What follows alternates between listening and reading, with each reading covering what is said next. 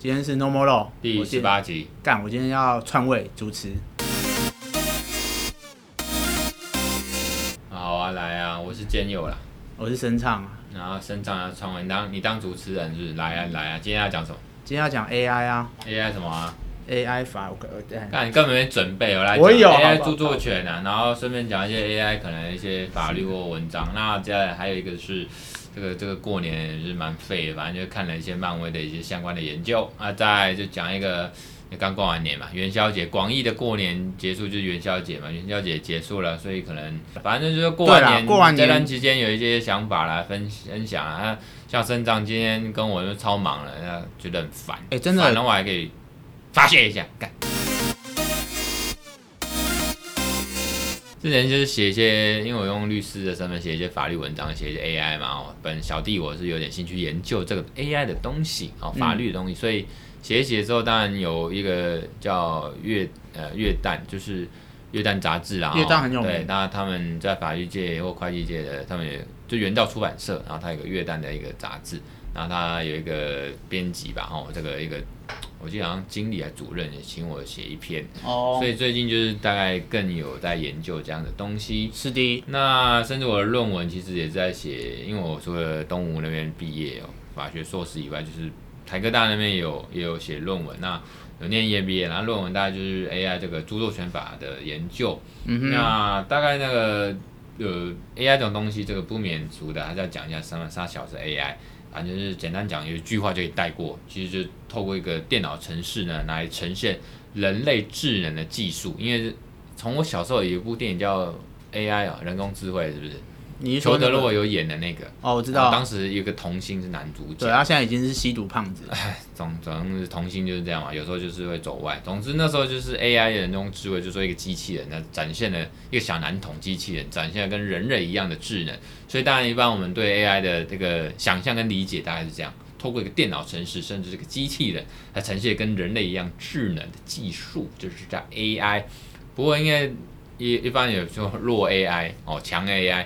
如果 AI 就是我们手机里面的 Siri 啊，好像看起来很像一个机器人跟你对话，它帮你回答一些问题，比如说最近天气如何啦，Siri 就会跟你回答说今天天气还不错，什么多云时晴，几度到几度这样子。大概这个就是一个简单的 AI。我从来没有用过 Siri，很少。那管它，反正现在连洗衣机或冰箱大家都在讲 AI AI 啊，哦，智能电电冰箱、智能洗衣机等等等，反正那个大概就是一种。程式，然后这个软体可以解决一些好像看起来很智慧的事情，其实它就是 AI，所以什么什么都，以前不是什么山野 BOT，海野 BOT，现在什么都是都是 AI，嗯，意思是一样的。那其实这个之前不是什么打败什么世界棋王西洋棋那个什么打败阿巴狗，阿巴狗，艾玛西弱 AI。那当然，那种像科幻片那种，就是魔鬼终结者那种，看杀人机器，那种就是强 AI，就是已经超乎人类想象，妈，还可以这个对，反而把人类干掉哦。那当然，这个很有名的微软不是有什么小兵机器人？骇客任务也是 AI。骇客任务，当当然那个又是另外一个话题，我是不想带那样的东西。如果你待会想到什么，你可以插话。对，我只是哦，你你可以尽量插。我现在就是把我要讲的跟大家听众分享一下。好，他小兵机器人啊，你知道小兵机器人是哪一个那个公司制造的吗？我刚才其实有讲梦工厂哦。梦你那小兵机器人是微软啊，微软的一个机器人，她是女的吧？然后她是个她是个诗人，好不好？我以为你是说小小兵。小兵 机器人，这个蛮好笑。这个有梗，这个有梗。啊，对了，或许我他妈的嘞，你他妈干小兵，我当然是小兵诗人，好不好？他是微软的这个一个一个 AI 机器人，因为你是爸爸嘛，所以我以为你在讲卡通。小小兵，那就叫小小兵，是梦工厂没有错。对啊，总之就是这样啦，就是小兵他是个诗人，是 AI 诗人，他利用大数据呢，把世界上所有的诗呢，主要是中文诗哦，这个。可能都把它这个汇成，它可以创造出自己的一个诗词、诗句或新诗。嗯、那当然，微软它它也是利用这种技术，欢迎大家用啊。它也主张没有放弃它的什么著作权啊，大家都可以用啊。你可以把小小小兵的诗哦拿去用，就是这样哦。那主要就是让大家能尽量的使用。那 Google 当然也有说什么 Deep Dream 嘛，就弄一些很奇怪的图像，那种感觉很，你看像希特勒这个，你看他这个图。还有这个当然听众看不到啦，不过其 Google Google 有个 Deep Dream 哦，就是 AI 创作的一个例子，它弄了一个那种仔细看其实是很像肉块，把它弄成一个这个希特勒图像，oh. 很奇怪的诡异的画风。总之这个是 AI 创作，然后呢，当然声音当然也是有啦，包括说 Google 也 DeepMind 有一些音乐哦，就是 AI 自己创造音乐，啊那些来源当然是所谓合理使用，我觉得破梗。不会合理使用啊，当然不会有那些原本创作者的授权嘛，嗯哼，它直接 AI 就创造音乐，所以才会说衍生出，那我们这个有没有 AI 创作的东西有没有著作权？一般都是像我们随便画一个画。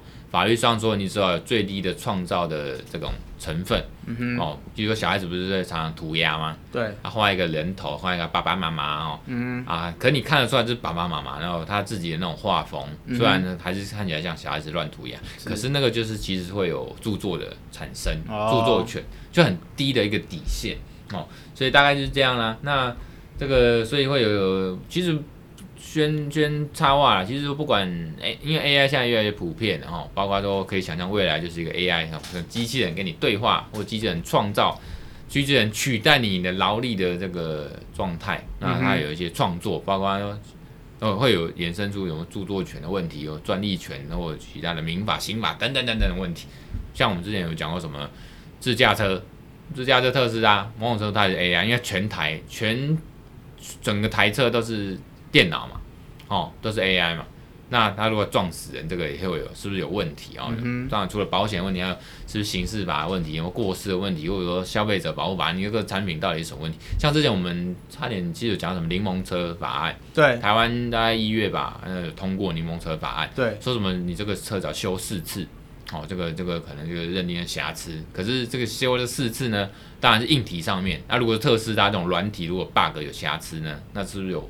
也是修四次，所以像台湾的柠檬车法案也是为德不足。那为什么扯到这？因为是 AI。总之我们扯回来呢，我们这一次在讲著作权。啊，我简单把它带过，就是说著作 AI，因为它它也没什么了不起，它主要是就利用大家的使用产生过的数据嘛，一些一些数据的痕迹。所以呢，它的产生跟输出的时候呢，AI 就有一个重制啊，法律上重制就是 copy 啦，把你这些拿来用。那有没有合理使用？因为它用我们的用过的这些数据，一定是没有经过我们同意嘛？是不是有合理使用？那当然，这个合理使用是所谓的这个，其实从美国那边学过来，台湾有一个什么著作权法六十五条，说合理使用啊，这个就是说有没有呃什么利用的目的啊，是不是盈利啦？哦，那这个著作的性质啊，或者占的比例啦，或者说你利用之后对这整个潜在的这个市场的价值影响啊，那很抽象，那。其实以前 Google 一个什么图书馆计划啊，Google Book Search 其实也有讨论过，在美国一个案子也是那个作者们去告 Google，因为你你你你只要现在 Google 图说图书还在嘛，就我要查这本书到底有什么内容，那你就用 Google Book 去查，其实它就会一些片段的东西，比如说这个目录，还是说这个就这个书有百页，它先给你看五十一页长这个样子，那你大概知道它长这样子。这样子是不是有侵权？因为里面的内容，譬如我的书啊，或者 Google Book 给我这样子给人家 Google 到，会不会会不会侵权？那当然这个有构构成合理使用，法律上就是构成合理使用，因为它这个赚的比例也没有很高，而且搞不好它这样子透过这样的 Google Google 的 Book Search 这样子，会让我的作品让更多人看见哦，那搞不好对我是好的。所以所以来了，关键字用语就是转化性利用或转化性使用，这是一个。大家要干货，我就给你干货。反正我有个转化性的啊，比如说他，你只要呢，这个不管是其实顺带一点，不管是 AI 还是说一般的创作者啦，你只要用人家的东西，你有投入出新的创作元素，还是说你有开发出新的市场，还是说你经过你的创作转化成更高的价值？像今天下午这个正妹嘛，哦，姑且说要正妹，她来问我说她这个作品哦，她卖的东西哦，哦，可能是涉及到迪奥或香奈儿的 logo。那有没有仿聂细作，或者是所谓的这个二创，还是说这个什么改改作然后？那我主要都跟他说，还是要转化。譬如说以前有个案子是香奈儿不是双 C 吗？对，啊，有人就是把它设计上就是双 C 会好像融化或流泪这样子。那这个在台湾是有判过说这样子是合理使用，是不犯法无罪，因为它看起来就不会让消费者混淆说。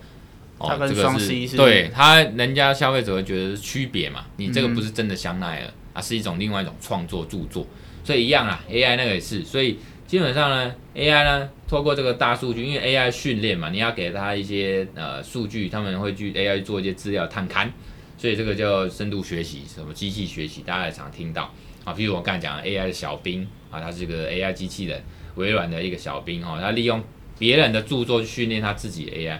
那最后他也是输入他自己资料库呢，然后创造出一个一个一首诗哦，大家没看过的诗。那这样子呢，透过一个合理使用，那它呢就不会有侵权了哈。所以目前那个 AI 著作权会是这样的一个情况。那甚至呢，呃，我来看一下这个在著作啊，总之我们也承认这个，至少我踩的是这一说，大家估计也听听看啊，听众听听看就。AI 它创作出来的著作是是可以受保护的，它有著作性嘛？因为我感觉说符合最低的一个限度哦，其实就就呃 AI 它可以当做一个著作人哦。当然这个人呢，光是这个人到底是人类还是机器人就有的吵。总之呢，我们就大胆的先说他就是一个著作人啦哦，符合法律上著作的身份呐哦，啊取得一个著作权。当然当然大家觉得很奇怪，干那 AI 机器人它为什么有著作人的身份？为什么他是个权利？因为权利通常都是人嘛，像狗就不会有权利嘛，嗯、啊，人类才有权利嘛，对，啊，为什么一个机器人跟狗一样这种东西会有权利？我觉得这个是制度面的问题。总之，当然全世界大部分还是觉得说 AI 跟狗一样，它不是人啊、哦，法律是服务人嘛，才有权利是归属于人嘛。AI 跟就跟机器人一样，狗一样，怎么会有什么著作权呢？好小啊！总之，我觉得这个是一个鸡生蛋，蛋生鸡逻辑的问题。当然我，这种问题我。大家都可以写成一本论文了，所以我们这边也不会去讲，讲了大家也会睡着啊。当然，如果是我们 本节目的功能是为了让大家好睡呢，当然是可以来 试试看。不过是可能第二季、第三季再来研究。总之呢，呃，我们姑且是说有法律，你也知道，身上你知道有正反两说嘛，哦，肯定说、否定说，是或否。那我们姑且科幻一下，大胆一下，未来呢，这种很普遍的情况下呢，法律制度已经随着。我们这个需求或现实改变嘛，我姑且就说 AI，然后就把它当做是著作人啊，它有著作权哦，那它的一些东西呢是是有著作权保护的哦，所以这个当然这个不要说论文啊，连一般网络上文章也也是有一些东西。那或许我们在我们的脸书这个粉丝页，还是说 Podcast 的这个平台哈上面可以分享相关连接给大家参考哦。这个就是 AI 著作权，就是。这个当然，当然，这个我之后也写一篇给约约旦出版社啊，原原造出版社啊，他们约旦的一个什么会计实务月刊嘛，研究月刊哦，约旦的，那可能到时候写一篇这个 AI 对法律面的影响。当然，这个法律面包括法律人呐、法律这个法院呐、啊，还有法律整个体系啊，或者世界哦，会会有点影响。我到时候可以写这个。不过大家其实。AI 这个东西从以前到现在就是一个，呃，一方面也是一种想象跟幻想，一种对未来的期待；还一方面也是也是现在进行式啊，哈。所谓弱 AI，你说像身上你我们也都看过很多这种，不管是机器人的 AI 的影片，哦，那当然那个你说最早期的什么什么什么 AI 人工智慧那部片，那个干那十几二十年前我们小时候的影片。好久了，不知道我是你你，我不知道你对 AI 这个东西电影上面有什么有什么？其实我没有仔细把那部电影看完，所以我，我也没有，因为看完也没什么印象，因为它其实就是一个什么小男孩他追寻的一个好像一个一个一个旅途嘛，那是探索自我吧。AI 就最有名的还是，那裘德洛也是个机器人，为了这个小男孩机器人，最后我记得牺牲自己嘛。好像是哦。然后然后其实这部电影好像史史蒂跟史匹柏导演的，嗯。我印象中也是，其实也没有说很多受欢迎啊，只是因为他是大导演导了，所以大家会去关注一下。可是他好像也对 AI 上面没有什么启发，好像只是在探索说那种老梗，就是现在看起来已经是老梗，就是说 AI 它到底有没有像人类一样的生命跟思考跟智慧啊？这样子的一个想法，AI 做机器人有没有可能真的跟人类？那个罗宾威廉斯有一部片就变人嘛，对，就是一个机器人，然后他是一个异类的机器人，就好像万中无一吧，就他一台，嗯、最后跟人类一模，几乎是一模一样。所以说要不要赋予他跟人类一样的权利跟身份？好像最后是在刚好在他寿终正寝的时候，然后就给他一个人类的身份，他取了人类嘛，好像是这样。嗯哼，总之呢，这个就是 AI。干嘛 AI？我就想到了幻视，就是漫威电影不是里面有个钢铁人托尼史塔克哦，打造出来那个影集啊。啊，幻视，汪达与幻视。对，其实就刚好在元宵前这个假期之前，我我就一直在看那个，其实我也没时间，而且也不想去下载那个订阅那个迪士尼 Plus 啦。嗯、它其实就是因为迪士尼并购漫威嘛，所以漫威是迪士尼里面，它就是推出这样 APP。对。哦，在 OTT 产业冒出一个巨破，就是迪士尼 Plus 哦，迪士尼加。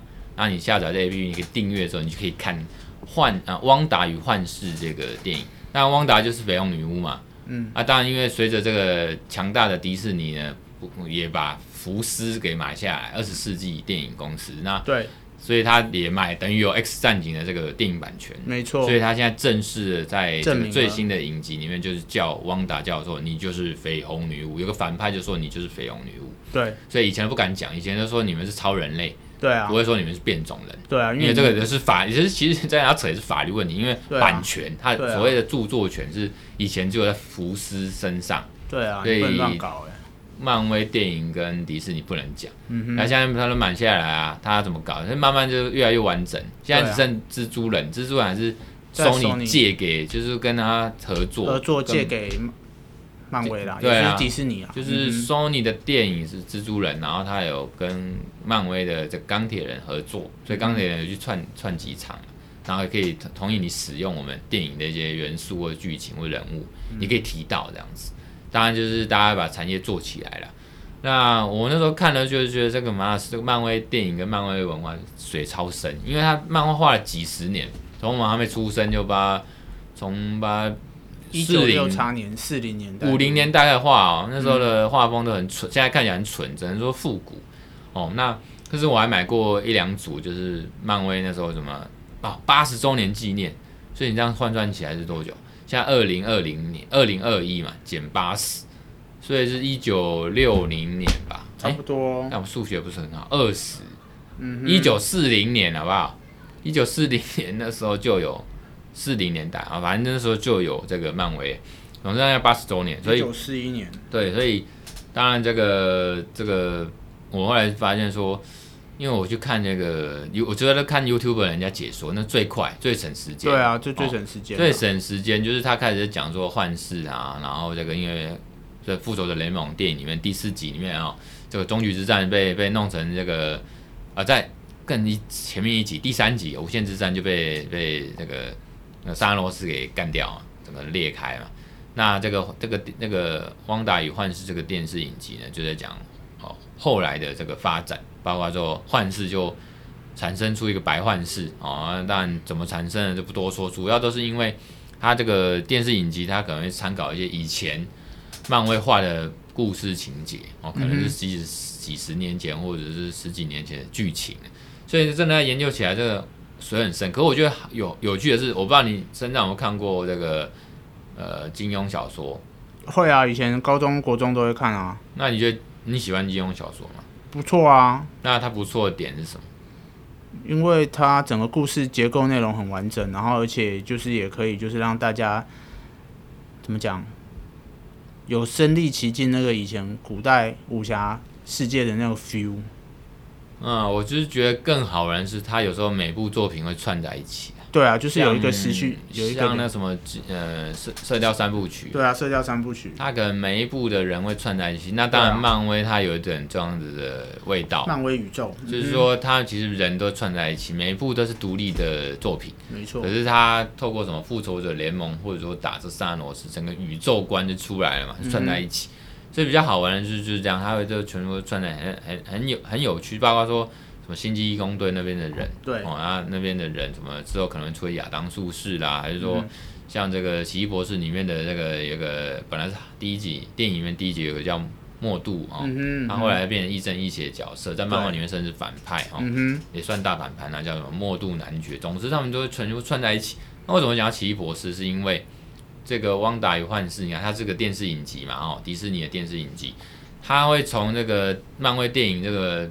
复仇者联盟四哦，终局之战开始往后演嘛，哈、嗯，演到现在汪达与幻视，然后汪达与幻视它的结局，因为绯红女巫整个觉醒，她把她身体这个可能甚至古代的这个混沌魔法也都爆发出来，引用出来，会造成一个所谓的多元宇宙或者是类似现实宝石这种那种效果哦，就是扭曲或变造一个新的事实，所以才带到了奇异呃奇异博士二。什么疯狂多元宇宙吧，还是疯狂多元什么？想要玩，总之就会带到，所以我觉得它好玩，就一直是可以串接起来。那为什么水很深？是因为在其实其实要不是因为我们透过这 YouTube 他们在那个其实也某种程度像创作了哈，二创，他在解说，他会去连接一些以前漫画的一些情节跟图片来解说，说电影为什么可能这样设计哦，或者是电影怎么改以前漫画的东西。所以整个这样串起来就觉得，看，那真的蛮有趣的。它不仅是在看一部电影，或者是电影想表达出来的一些东西，当然还有一些细节蛮值得玩味，一些人文的情愫。它甚至就是把整个漫威的东西从呃八十年前、四十年前、五十年前的东西，就一样活用到现在。你知道原子小金刚这东西吧？对啊，是手手治虫。嗯哼，哦，那他呢？像最近我陪小孩子看 NOD。原子小金刚又出现，而且他是可能是美国的团队，然后画了一个卡，就是给小孩子看了一系列卡通，然后目前总共五十二集吧。所以我就知道这么久以前的上个世纪的上个世纪初的手冢治虫画的东西，他在甚至搞到快一百年，还是可以有一个全新的样貌出现。我觉得他的生命力就很强，很有趣。像漫威电影就是这样，而且漫威电影本来就快挂了。他不是说申请破产啊，攒出一点钱拍了当年一，嗯哼，结果就啊，就红了，就就就没有，就就复活了哦。当然不止红，就红了不用讲，但是复活了，然后打造出现在的这个漫威宇宙哦，十年又现在看下一个十年。所以我要讲的是一个说，呃，其实就是啊。最近过年呃期间，我也是在想一个事情啊，就像我慢慢迈向不惑之年啊，迈向快要四十岁，那其实就是目就自己的人生呢，现在有小孩，然后有自己一些小事业，那这个事业当然不非就是律师事业，或因为律师的身份去做一些尝试，比如说做写写文章，当然像这个小节目，像这个什么 podcast，那再怎么不才，这个节目可能每一集大概也有超过一百人在听，然后。姑且说百人听阅或下载好了，那这个其实做这个东西，呃，其中一个目的，当然上次我们讲是大概两周前嘛，哦、嗯，就是过完这个所谓的大年呃这个初五哦，开工的时候我们有录一集，嗯、就是说其实也是记录我们自己，或者说做一个有趣的一个尝试哦，哎，主要是记录自己，那其实也是。呃，让让自己有一个地方可以去挥洒或抒发了哈。人家说你要你要你要展现出来，通常就是你有 input 嘛，有吸收学习东西。那你要真的把它消化，把它写出来或展现出来，output 那才是真的学哦。这个我相信准备国考中的这个身上一定很懂，因为你念的东西进去啊，你真的上战场看国考的考场，你把它写出来才是真的。如果你一直念进去，然后你也没做考古题，或者你也不会写，那其实就是白念，就是念假的，你什么都不会，你就准备落榜，落榜定。所以这一样。然后我们写做了这个东西，啊、呃，那这个为什么讲到这个？是因为我可能也会对，因为这个过年期间也对这个自己律师身份的一个回顾跟展望，然后也期待，当然我如同我们之前讲的，期待牛年有一些呃更好发展这样子。嗯、对，那。当然就讲那么抽象，主要还是说这个 podcast 是一定会继续做下去，嗯，因为我们有我们创作的一个动力啊。当然，我觉得一定是做的有些地方需要改进，那当然总是有开始哦。对，夯不啷当也弄了十几集了，像今天第十八集，那我们觉得会更好。那当然我们会有期待嘛，期待有回馈嘛，比如说这个节目真的红起来，我们也红了，那甚至有一些。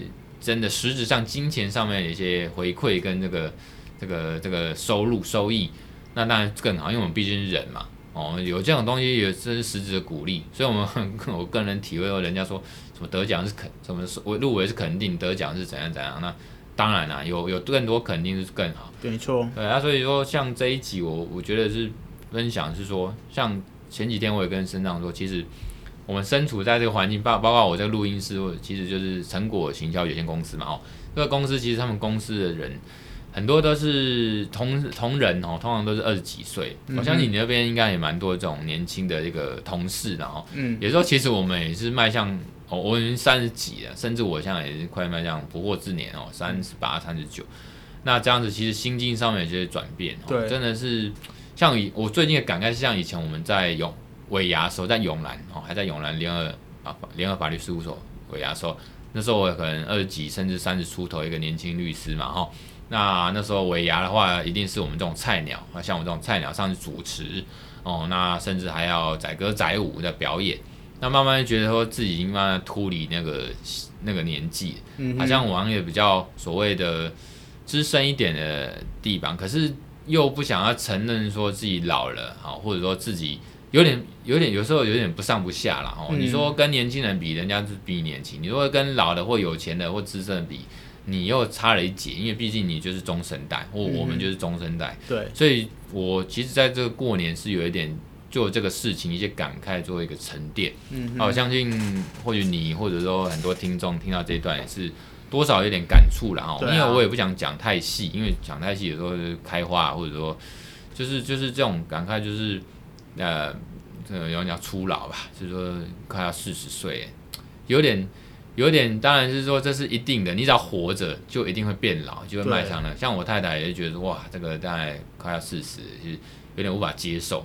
包括自己儿子，然后可能幼稚园都快毕业了，也有点哇，小孩子长大长那么快。对啊。像我儿子呵呵也是，你从小看到大了嘛，就是有一种说哇靠，你们时间过很快了哈。那一些人事变迁，我相信身上你一定也很有这种感慨，不管是好的坏的，身周边的事情有一些人事变迁。对啊。所以。大概会有一种这样的感慨。那律师业你也知道，我的我的经营上面是有一点点小特别啦，就是说我不去走那一般的说什么跟人家合伙合署的那种那种那种模式，那种外观看起来就好像很多人或很有律师的样子。那我走自己的一个模式，那很多人不一定看得懂啊，就觉得好像我是这个好像就是。人在一个别人的公司里面，然后看起来像法务，还是说甚至看起来像商务中心，我跟人家租了，是不是？然后这个当做一个职业律师，哦，看起来好看一点，好听一点，就是看起来像开业或者说跟人家合租还是合用办公室的一个呃接案的开业律师。啊、难看一点就是搞不好我就好人抢。那当然这个我也不多说了，反正我是一个独立的一个一个开业结案的律师，那我就做一些我想做的事情跟尝试，这样子。嗯那身上你有什么？因为毕竟也年也过完了嘛。对啊。那包括说像今天看我们两个今天忙得狗一样。那今刚刚也是录音前是一堆工作上的事情，你也是工作告一段落这样赶过来跟我录音。其实光是今天的一些负面情绪，还是说一些工作上的一些感触，其实光这个也可以慢慢讲不完。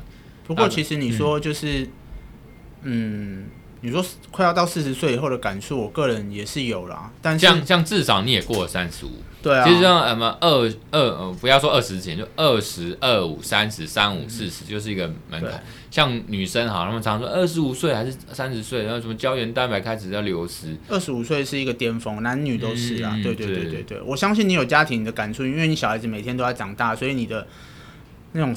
初老，对啊，也是说吧，四十岁你的坎。嗯嗯、初老这个名词，我不知道大家哦不，因为这个是好像也是十年前那个，我不可能爱你的电视剧里面出现。靠北干，你现在又在，我们现在又要考古了干，我现在觉得啊，就搞不好我怕有些听众听不懂，不过会听、欸。我可能不会爱你，那时候我们的那时候的我们也出社会了，对于那时候二十几岁的我们来讲，算是一个还蛮蛮年轻的作品。但是你跟现在年轻二十几岁人讲，他会觉得干你娘，那是我国小的作品，我就觉得哦靠北干。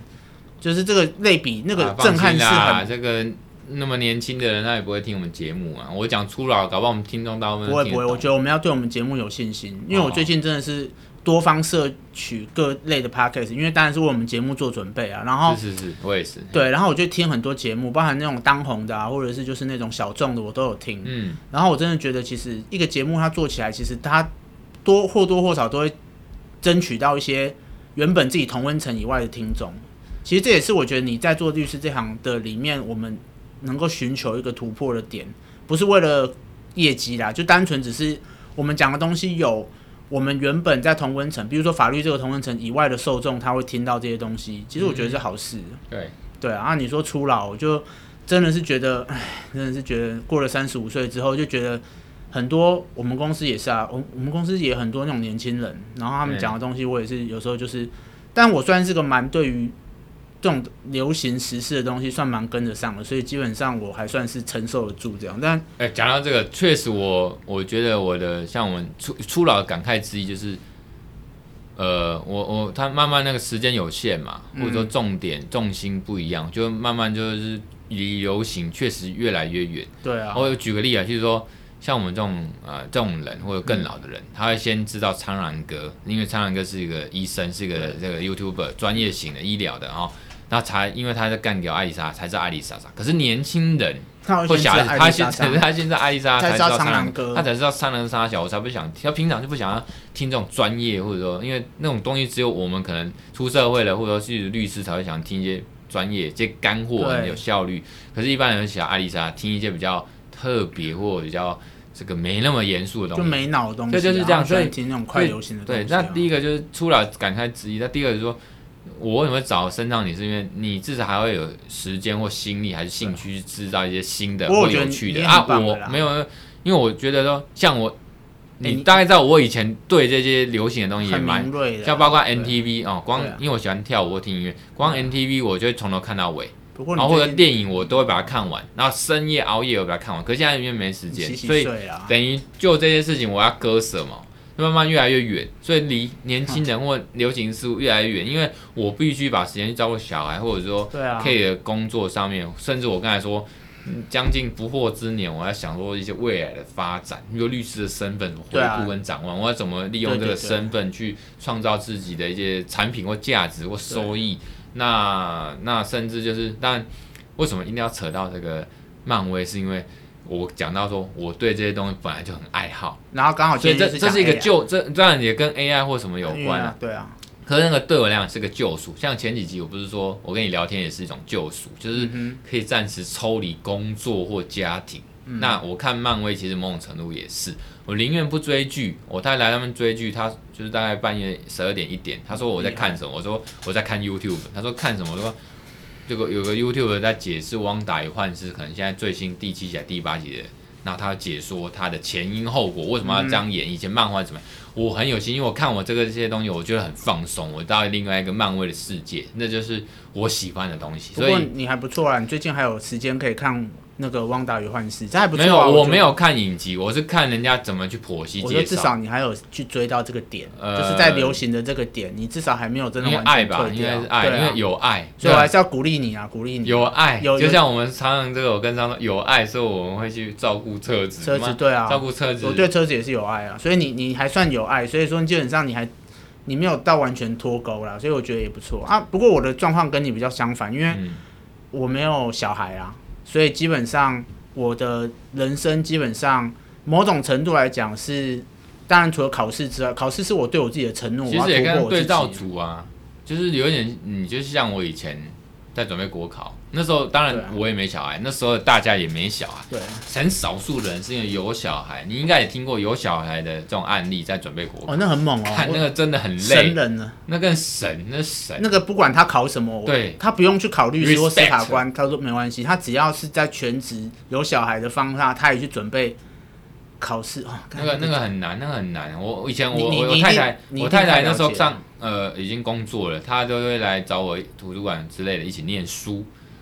超累，因为大概大概看个半小时就是趴在那边，因为太累。你不要讲什么，我们两个今天工作了一整天，然后露营。其实刚才前面听你那个在讲 AI 的东西，其实也算是某种程度，不管是对听众来讲，对我们来说，其实我们还是要很聚精会神的。这就是某种程度的，你知道？是不一样。精神力的。我们录这个是因为我们开心啊。就连我们这样，我们都还是会感到身体的疲累，更何况是真的认真去准备考试的那种。就是就是准备考试这个，其实是一个不合。那个人体工学不合，这不是正常人生活的东西。你等于你累的时候，工作累了，你还要去做那个考准备考试。可是我们录这个至少是一种不管是叫休闲还是说一种有趣的，对我们来讲有趣的事情，嗯、还能稍微这个榨出做一点油来做一点，我们觉得有。不过不管是我跟你啊，其实我都希望我们在进入到这年纪之后，我觉得最重要的就是我最近的体悟是，我觉得人活着要平安的活着就好了。我我我昨天啊前天二二二二八那个年假，嗯，我就是。早上在上厕所的时候，顺便滑手机看，因为我看那个，因为我健身嘛，然后我有上健身板上面看那个，就是最近大家在干嘛。然后他就说，一个在我家我住家附近的一个健身房的教练，他有一天就是出去开车，就出去骑车的时候被，就是违法的车辆，因为讲，就是不礼让直行车的一个违规车辆给撞死了。然后那个重点是对我来讲很震撼的是，原来死亡这个东西在我们。生活当中，它还是一直就是伴随着，就是它算是就是你不会去注意到到他，他有时候来的很快很突然，所以我我不我没办法形容那种，我最近还在消化那个感受，因为我二十几岁刚退伍那个时候，我还没到永兰之前，我有去给那个健身房给那个教练上过课，他就在我家后面两百公里的地方，的人是认识的，那不熟啊，就是教练嘛，所以也是你生命中的人有出现过。啦，对。对，那这是自从我父亲过世之后，因为我最近发生了？二月二十七号啊。哦前一阵子，而且我最最可怕的是那天，他就在一个莫名其妙、我们都习以为常的普通日当中，他就一个你一个认识的人，他就突然挂掉了。我觉得这是一个很很大的反差，因为二月二月二月二十七号，我那天记得很清楚，我早上很早就起来，我就去上车，就是做自己的事，看书或者是你知道划手机之类的。我完全懂你的点，因为这也是因为我们年纪越来越大，然后。生命中的无常嘛，就是常常会出现在我们周遭。对啊，因为我们现在都三十几。所以开始身边都会有类似的事情，或听到耳闻。当然，我跟你是很早以前在我们年轻的生长背景当中就碰临碰面临到死亡这件事情。但是父亲就过，因为我跟你都是这样走了嘛。你也二十几岁，你爸爸就是阿伯，就是也也那个，我爸也是都过。当然，那种是生命中直接冲击，那个我觉得就不用讲。但是这个是突然发生，你懂吗？就是突然啪一声，然后我我要讲的那种那种家人哈，家人或者甚至就是最最亲的那种最直接那种做的那种。巨变那个就不在话下，不在话下。但是有时候是有空再讲。可是我讲的是这种周围这种突然突然那种就是无常嘛，那种那种无常就是说，可怕了。其实是你生活好像像生生活，然后你的一些哦，这个某种一个东东西就噔没了，都都就像一块拼图，突然它就不见了，或是某一个事情你你就在有啦。这几年我常常每年平均都会下课到一件到两件。我知道你去年有讲一个学长，学长律师学长啊，他还拍案子给我，然后我跟他很熟啊。结果，然后他很优秀啊，律师学长，然后也是东吴毕业，就忽然的发烧，然后这个好像是肺部那边有这个细菌啊病毒啦，反正总之那个病叫什么忘记，然后就这样走，就这样突然走，然后我们整个超难过，超难过。那前几年也是我还住在这租位的时候，就是在永兰的时候，我有一个。那个研东吴法研所的学长，哦、法官，他就是后来被早上法官嘛调到这个花莲，然后好像就是不小心在游泳的时候可能就溺毙了，他可能然后疑似就是撞击到后脑勺，然后可能就没有附近也没人，然后就淹死在那边，因为就因为等于休克嘛，然后就淹死，没有人救，就这样。然后那个学长我跟他也也算熟了，不敢算熟，可是大家都知道彼此，照过面，就是说生命中其实大家都有一一席之地，不管那个是多小或多大，总之都认识。那就这样一个，我我们我们通常一起走过来那种呃同学或学长那种感情，还是说有这样子的一个一个，我们都念书念过来，国考考过来，我觉得除了扼腕可惜，真的很难过，因为就这样不见了，生命就这么简单就不见，所以有时候也是感慨啦。那有时候会这样子说。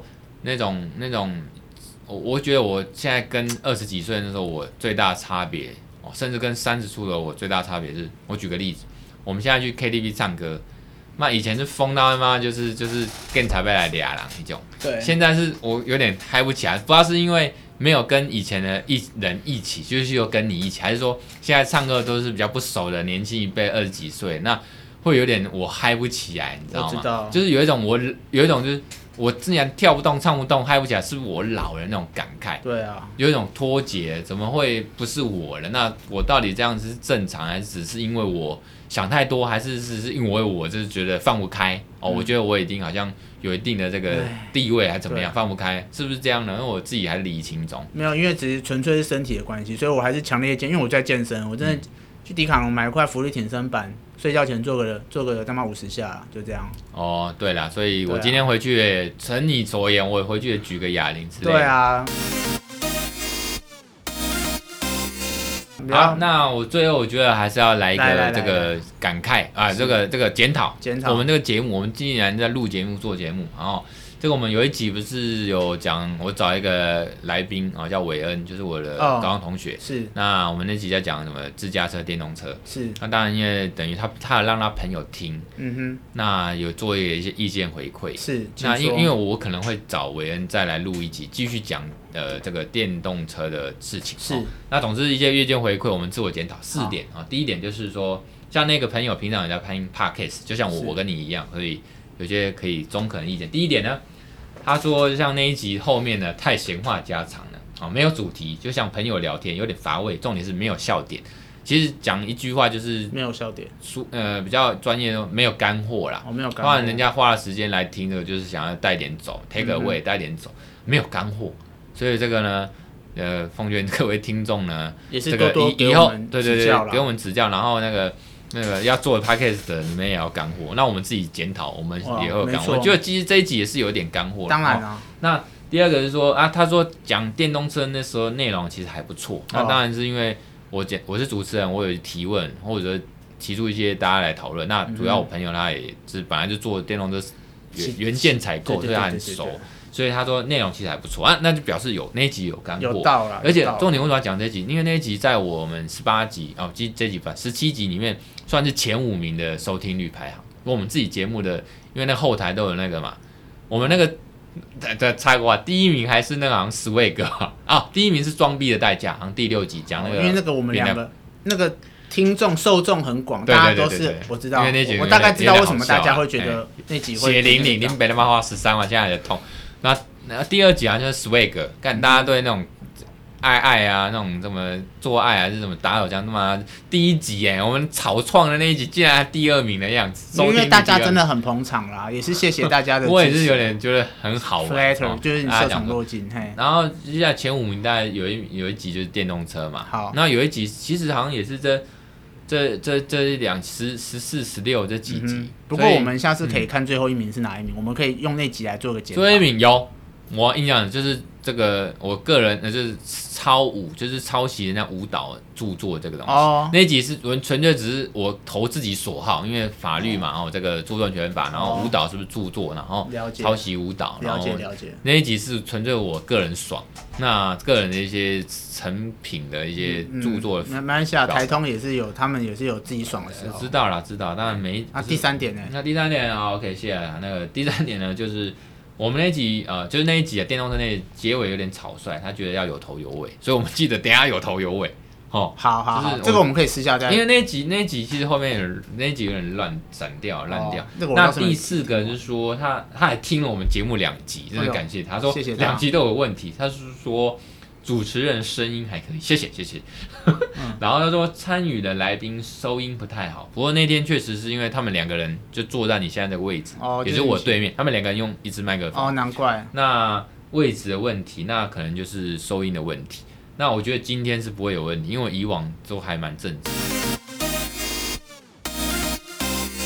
那我觉得这个都是听众的意见回馈的。等等到以后有干爹，我们他搞一次好一点的那种，哦，那当然是没问题啦。干爹，或者说小弟我那个更多案子收入的时候，因为毕竟我们本业呢，这个你你要上班，我也知道。但是我们玩这个就是还是希望有干爹，谢谢干爹，谢谢。当然，那我觉得就是 要玩，我回到初衷，或者做一个总这个小结哈，来吧。就是说，当然我们做牛年这个牛过年也过完了，我们要有一个总结，其实就是还是回到初衷啦，像。